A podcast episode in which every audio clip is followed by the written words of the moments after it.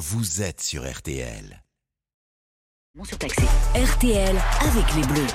Et on a tous les yeux rivés bien sûr ce matin sur Marseille. C'est là qu'aura lieu ce soir le troisième match du 15 de France. Ce sera face à la Namibie. On va retrouver Julien Fautra dans un instant. Juste Louis, euh, à Marseille, il va pleuvoir ou pas pour ce match? Alors oui, il y a un risque d'averse hein, pour, pour ce match, mais alors quand même moins marqué que dans les autres euh, régions. Bonjour Julien Fautra. Bonjour. Vous êtes donc en, en direct de Marseille. Est-ce qu'il faut en avoir peur de cette équipe de Namibie? On dit que c'est la plus faible. Alors non, clairement, c'est une sélection qui n'a jamais gagné un match de Coupe du Monde. Septième participation, 24 matchs, 24 défaites. Mais ce soir, André Van Der Berg, qui jouera arrière numéro 15, voudra avant tout profiter du moment. Où que nous soyons, c'est incroyable. Que ce soit pour le dernier match à Toulouse, même aujourd'hui à Marseille. J'arrête pas de dire que c'est un privilège. Des stades incroyables. J'avais jamais joué devant plus de 10 000 personnes. À Toulouse, c'était 30 000. À Marseille, deux fois plus.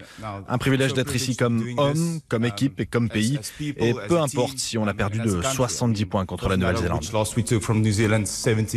Je vous cite aussi euh, Peter Jean Van Lille qui entrera ce soir avec sa grande barbe. Il a joué à Dax, à Bayonne, il a joué à Valence Roman aussi, deuxième ligne. Et dentiste, par ailleurs, Ah. carie et implant, c'est quand même le compte pour un deuxième ligne de rugby dont le but est de désosser l'adversaire.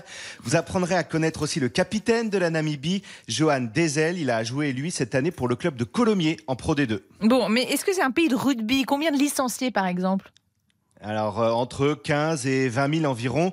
Imaginez, c'est près de 330 000 licenciés dans toute la France. Mm. 20 000 contre 330 000. Vous voyez que le réservoir est pas tout à fait le même. C'est un pays de 2 600 000 habitants au nord-ouest de l'Afrique du Sud qui est sur cette euh, culture-là, celle du rugby sud-africain.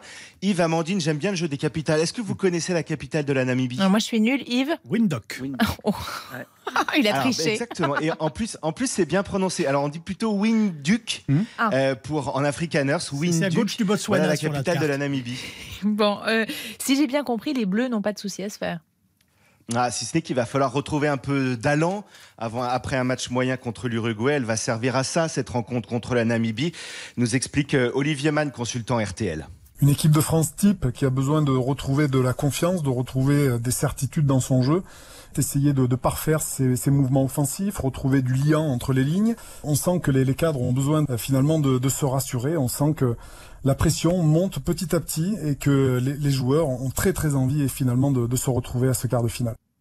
Il était sur la pelouse, Olivier, lorsque la France a largement battu la Namibie en 99. Autre très large victoire en 2007, 87 à 10, score final. Ce soir, les Bleus attendent une victoire, certes, mais une victoire nette et sans bavure. Et on a bien compris que si ce n'était pas le cas, là, il faudrait quand même commencer à s'inquiéter. Merci.